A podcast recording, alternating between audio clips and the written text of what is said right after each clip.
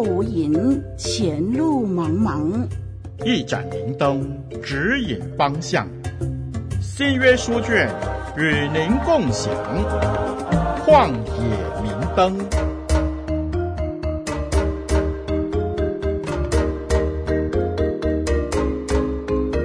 活水之声的听众朋友，我是您属灵的小伙伴凯文老师。今天你过得还好吗？凯文老师呢，今年已经四十岁了。俗语说“四十不惑”，这句话是什么意思呢？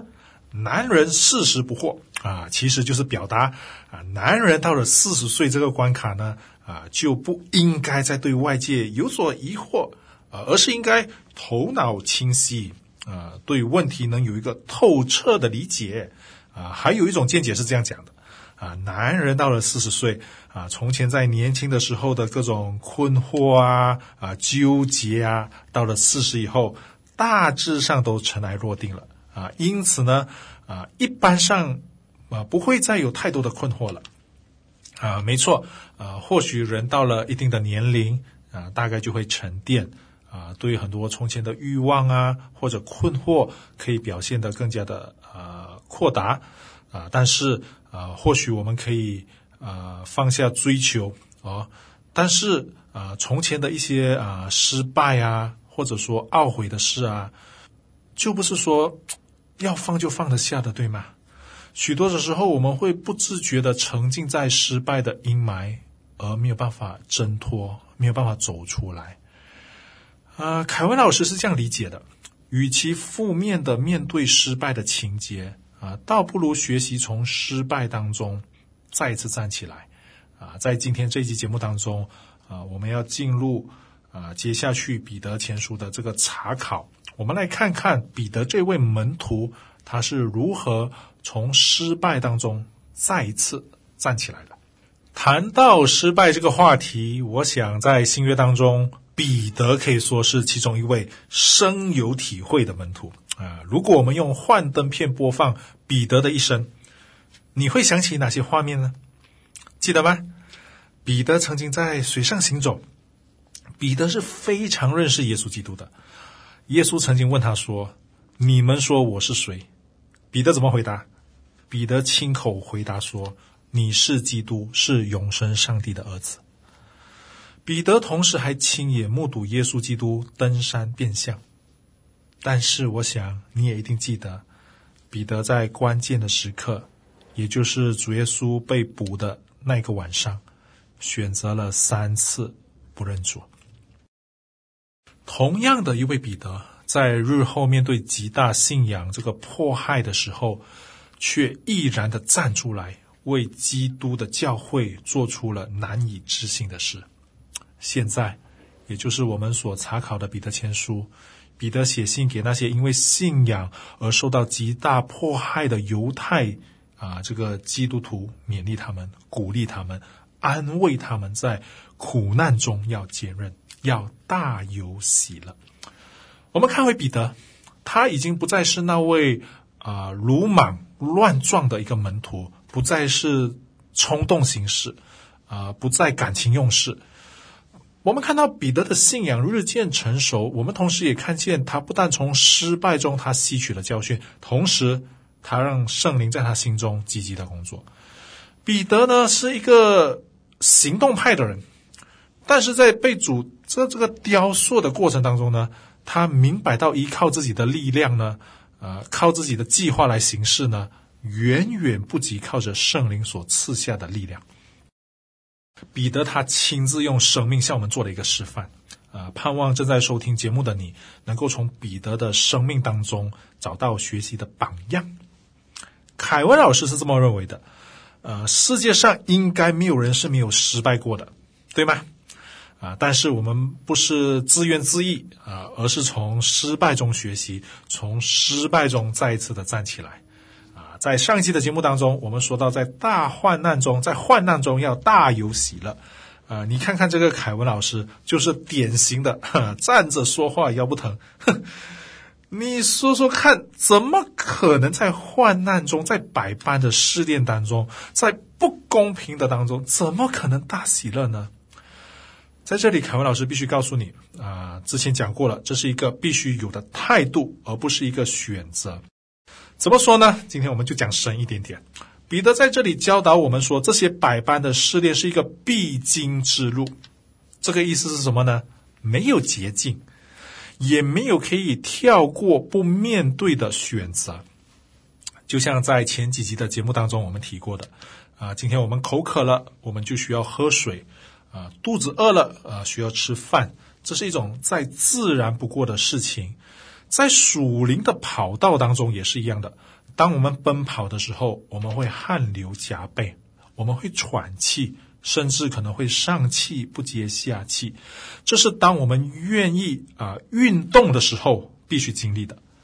今天，如果我们面对学校的考试，如果你不想名落孙山，那么我们就必须寒窗苦读，对吗？这是我们要考取好成绩所需要付出的代价。因此，在属灵生命的这个跑道当中也是一样的，我们也需要付出代价的。如果你看懂了这段经文，那你就真的没有什么可以埋怨了。同时，同时，你就可以用大喜乐来面对了。当然，你可能会说：“那么我就慢慢跑咯。”慢慢跑就不用这么辛苦啦，啊，我就不用付出这么代价。或者凯文老师这么说，在属灵生命当中的试炼是必须认真的付上代价的。如果你只是慢慢跑、慢慢走，那么就没有任何进步的空间。奔跑是要用尽全力的，即便知道会精疲力尽，还是得用上洪荒之力。突破主所给我们的试炼，这是我们必须付出的代价。但是这个代价不是无止境的。彼得在这里给了我们一个极大的盼望，因此你们是大有喜乐，但如今在百般试炼中暂时忧愁。听众朋友，你看到吗？彼得有一个很深切的认知，那个就是百般的试炼是怎样的？百般的试炼是。暂时的，我现在快放到第五章。那赐诸般恩典的神，曾在基督里召你们，得享那永远的荣耀。等你们暂时受苦之后，必要亲自成全你们，坚固你们，赐力量给你们。这是啊、在第五章第十节，彼得再次给我们的安慰。因为这些苦是怎样的？这些苦是暂时的。等你们暂时苦这个受苦难之后呢，这个代表什么？这个其实真正说明了一件事情啊，弟兄姊妹，我们的忧愁也是暂时的。感谢主，赞美主，弟兄姊妹、听众朋友，我希望你可以看见，在这个寄居的土地上的曙光，这一切都是短暂的情况，我们可以忍受，我们可以熬过去的。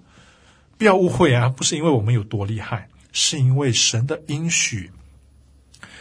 这一切是短时间的，是暂时的，咬紧牙关可以走过去的。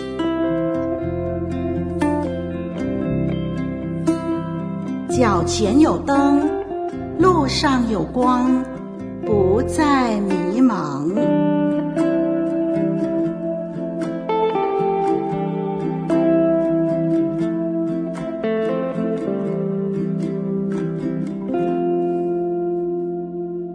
曾经有人这么打过这样的比喻啦，哦，我是在听到的时候听到的，呃，凯文老师似乎可以完全的认同，啊、有时候我们会出国公干个两三天，对吗？哦，如果你有这样的经验的话，你就可以明白我在讲什么。啊、我们出国公干，我们会入住一些小饭店，啊、小饭店通常会有一张小桌子，啊、这张桌子呢，啊、我们就物尽其用了，啊、我们可以把它当成饭桌，可以吃个泡面或吃一个三文治。啊，同时它也是一张办公桌，对吗？啊，我们就把电脑往上放，啊，就是一个临时的办公室了。啊，再来啊，上面一般上还会有个煮水器和一些三合一的饮料。啊，这张桌子同时肩负成为一个小吧台。啊，如果你有和凯文老师一样的经验，啊，你就可以明白那种心情。啊，这个桌子真的太小了，啊，太拥挤了，啊，太多工人了。可是，一般上我们都是忍一忍。啊，迁就着用啊，因为就用个一两天嘛，啊，我想正在收听节目的你，应该不会跑去买一张桌子回来吧？对不对？听众朋友，这是暂时的。无论是饭店的那张小桌子，或者我们人生旅途中的试炼，都是暂时的。我们的信心不是逃避现实，也不是催眠自己。彼得在这里给我们的教导，给了我们一个思考的方向。那就是要我们在现实中，没错，现实中有许多忧愁的事，但是如果我们能够跨越这一些，那么我们就能有大喜了。听众朋友，你能明白彼得所说的话吗？凯文老师必须承认，在生命的这个旅途当中，有太多太多叫我们忧愁的事了。凯文老师也在忧愁的当中。所以千万不要误会彼得的意思，也不要误会了凯文老师。我们没有要否定这个忧愁，而是这个忧愁的现实不应该主宰着我们这群相信耶稣基督的子民。这个忧愁更不可能取代我们对主耶稣的信念。凯文老师的结论：我们的信仰，我们的信念，不是用感官来诠释的。而是以耶稣基督为我们最坚固的保障。盼望今天这一集的节目，对正在收听节目的你，可以带来更多的思考。愿我们在这百般的试炼当中，在失败的当中，可以再一次站起来，紧紧的依靠主。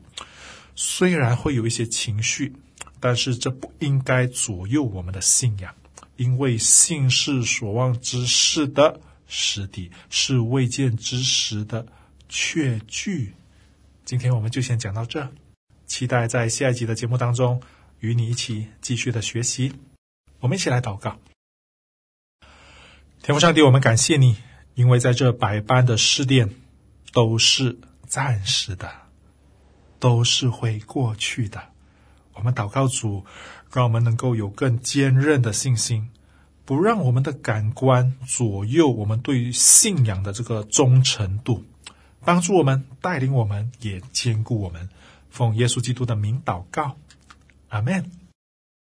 我是您属灵的小伙伴凯文老师，再会。旷野明灯，照亮你的人生。